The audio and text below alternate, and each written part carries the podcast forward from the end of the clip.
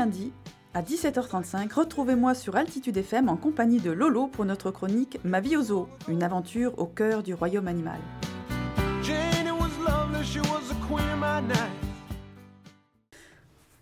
Bonjour et bienvenue pour une nouvelle édition de Ma vie aux zoo. Bonjour Lolo. Bonjour Sylvie. Aujourd'hui, nous allons continuer sur le sujet du bien-être animal. Nous en avons déjà parlé dans nos chroniques précédentes. On a pu comprendre ce qu'est le bien-être animal et qu'il pouvait être évalué selon cinq domaines. Est-ce que tu peux nous les rappeler, s'il te plaît? Oui, pour évaluer l'état de bien-être d'un animal, on se base sur euh, le modèle des cinq domaines. Alors, ces cinq domaines sont 1. L'alimentation. Donc, il faut que l'animal soit bien nourri, bien abreuvé, ça paraît évident. 2. L'environnement. L'environnement doit être adapté, non dangereux pour l'animal. 3. Sanitaire. L'animal, il doit être en bonne santé. En quatrième domaine, c'est le domaine comportemental. Il faut qu'il ait un espace suffisant pour vivre, un groupe qui soit cohérent avec son organisation sociale. Par exemple, il ne faut pas s'évertuer en permanence à mettre un animal solitaire en groupe. C'est un stress pour lui, même si nous, ça nous paraît évident. Et en cinquième domaine, c'est l'état mental.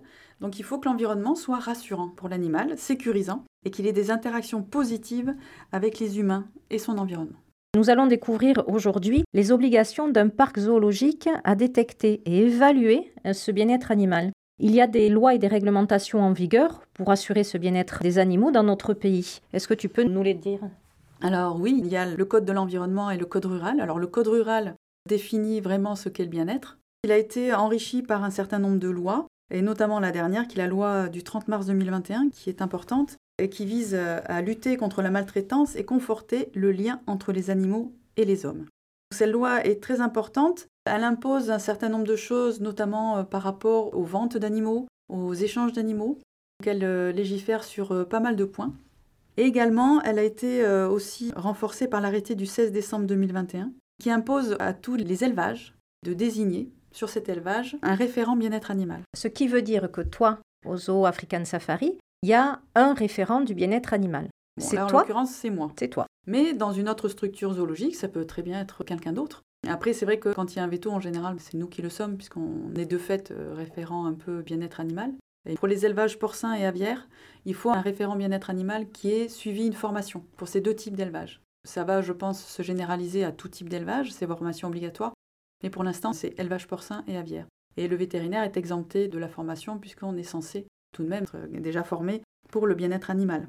Donc euh, ces lois sont nouvelles et risquent d'être renforcées en plus dans les mois à venir, puisque au niveau de l'Europe, il y a un règlement qui devait sortir normalement en fin d'année et qui a priori euh, devrait sortir début 2024, qui va établir des règles concernant le bien-être animal au niveau de l'Europe.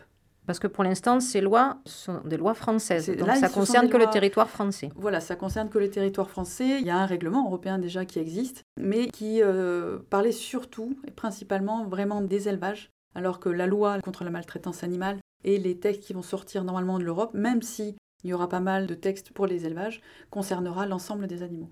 D'accord, donc même moi qui ai un chat, je suis soumise à cette loi. Bien sûr. Et euh, toute action de maltraitance est soumise à un jugement et à des peines. D'ailleurs, on en entend parler par le biais de la SPA mm. ou des 30 millions d'amis, enfin voilà, tous ces organismes qu'on connaît bien depuis longtemps en France et qui évidemment diffusent sur les réseaux sociaux souvent des images touchantes et même révoltantes on se demande comment l'homme peut arriver à ce stade de maltraitance. Et c'est vrai qu'aujourd'hui, quand on adopte un animal, on est beaucoup plus conseillé, beaucoup plus épaulé et accompagné pour cet état parce que ça se fait pas finalement comme ça. C'est pas juste prendre un animal, lui donner à boire, à manger et un chat lui mettre une caisse propre. Et ça, ça a changé à partir du moment où on a considéré que l'animal était euh, ce qu'on appelle scientant, c'est-à-dire qu'il a des sentiments. Mhm. Donc à partir du moment où il a des sentiments, il doit avoir des droits. Et l'humain qui en a la charge a des devoirs en fait. Des obligations. Des obligations. Est-ce que toi, tu penses aujourd'hui que ces lois sont suffisamment strictes et adaptées pour protéger les animaux? C'est déjà pas mal, c'est déjà un bon progrès. Après, euh, suffisant si le texte est appliqué, si euh, les services de l'État ont les moyens de les appliquer. Ce sera déjà un bon progrès. Après, il y a encore du travail. On ne peut pas non plus tout changer du jour au lendemain. Il faut le faire par étapes, mais ça va vraiment dans le bon sens et je pense qu'avec cette loi européenne, ça va encore euh, accélérer les choses. Après, il faut que les services de l'État, que ce soit les DDPP, la gendarmerie, aient des services adaptés à ce genre de situation, et c'est en train d'apparaître. Parce que c'est vrai qu'on ne peut pas juger un homme de la même façon pour une maltraitance euh, sur un enfant comme une maltraitance sur un animal. Comme tu dis que l'animal a des sentiments, est-ce que les mêmes peines pourraient être... Les mêmes peines, je ne connais pas les, peines pour les humains, puis j'ai pas en tête les chiffres pour euh, les animaux, mais ce sont quand même de lourdes amendes. Hein. Les peines peuvent être lourdes, d'autant plus qu'une étude a montré que les gens qui étaient maltraitants sur leurs animaux, généralement maltraitaient aussi leurs enfants et leurs femmes. Ce sont souvent des hommes, hein. donc euh, c'est suivi de près. Donc maintenant, on fait le lien effectivement avec celui qui cogne son chien. Il est fort probable qu'il fasse la même chose sur sa famille. Voilà, c'est ça. En général, un comportement violent, et donc euh, c'est noté et c'est suivi. Effectivement, ça peut être un signe et permettre au service de, l'État voilà, de réagir et de sauver des vies. Hein. Oui, c'est ça. Et même le vétérinaire maintenant doit dénoncer les phénomènes de maltraitance sur animaux, ce qui n'était pas le cas avant. S'il voit dans la salle d'attente quelqu'un taper sur son chien, il doit le dénoncer. Ou examiner un chien qui... Qui présente des signes de, maltraitance évidents, il faut qu'il le signale. Oui. D'accord. Et une fois que c'est signalé, qu'est-ce qu'il se passe ensuite? Là, j'avoue que je ne sais pas exactement quelles sont les conséquences. Après, si c'est des faits avérés, ça passe en jugement. Voilà. Comment les associations des parcs zoologiques travaillent-elles pour protéger le bien-être des espèces? Il y a plusieurs choses. Donc il y a surtout un texte qui est apparu, qui a été euh, sorti par la WASA, l'Association mondiale des parcs zoologiques, qui impose à tous ses membres d'avoir un processus d'évaluation du bien-être des animaux qu'ils ont. Il se trouve que nous, l'Association française des parcs zoologiques, la FDPZ, fait partie de la WASA. Donc la FDPZ, maintenant, l'Association française des parcs zoologiques, est tenue de contrôler que tous les membres de la FDPZ ont mis en place dans leur structure un processus de contrôle et d'évaluation du bien-être des animaux qu'ils ont. Et on a commencé, donc euh, je fais partie de la commission bien-être de la FDPZ justement, dans cette commission, on travaille sur tout ça, sur les, process, etc. Comment euh, on va pouvoir vérifier que les eaux le font bien, etc. Donc on travaille sur tout ça. Et euh, la FDPZ doit prouver à la WASA qu'on le fait. Et par la suite, la FDPZ sera contrôlée par ses pairs, c'est-à-dire par une autre structure dans le monde qui viendra contrôler que le processus est bien mis en place. Et que tu as eu, toi, des contrôles concernant ce Alors, non, pas. Thème? là, c'est juste, c'est très récent. Tout ce système devait être mis en place avant décembre 2023. Donc là, on a produit le document à la WASA, donc il va être examiné.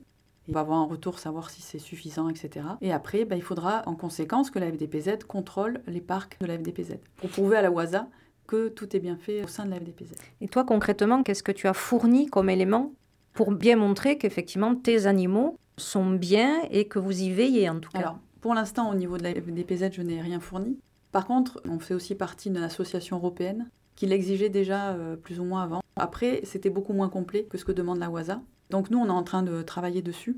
Nous, ce qu'on fournira, c'est ben, justement euh, une preuve qu'on évalue ou qu'on suit l'état de bien-être de nos animaux au sein du zoo. Et également qu'on a une politique, par exemple, d'enrichissement du milieu. que tous les enrichissements sont notés, sont testés, etc. Qu'on met en place beaucoup d'enclos mixtes, par exemple. Ça fait partie aussi du bien-être, de l'enrichissement, du bien-être animal. Tout ça, on va le centraliser, on va le grouper pour faire euh, un petit dossier qu'on pourra présenter à la FDPZ en disant voilà, on vous prouve qu'on fait ce qu'il faut. Voilà, on fonctionne comme ça et de ce fait, nos animaux sont bien. Sont bien. Donc ce texte de la WASA, il est, il est tombé en plus il n'y a pas très très longtemps, bon, c'était en 2019 il me semble. Et donc euh, tout ce process s'est mis en place et donc là maintenant normalement on est, on est au point.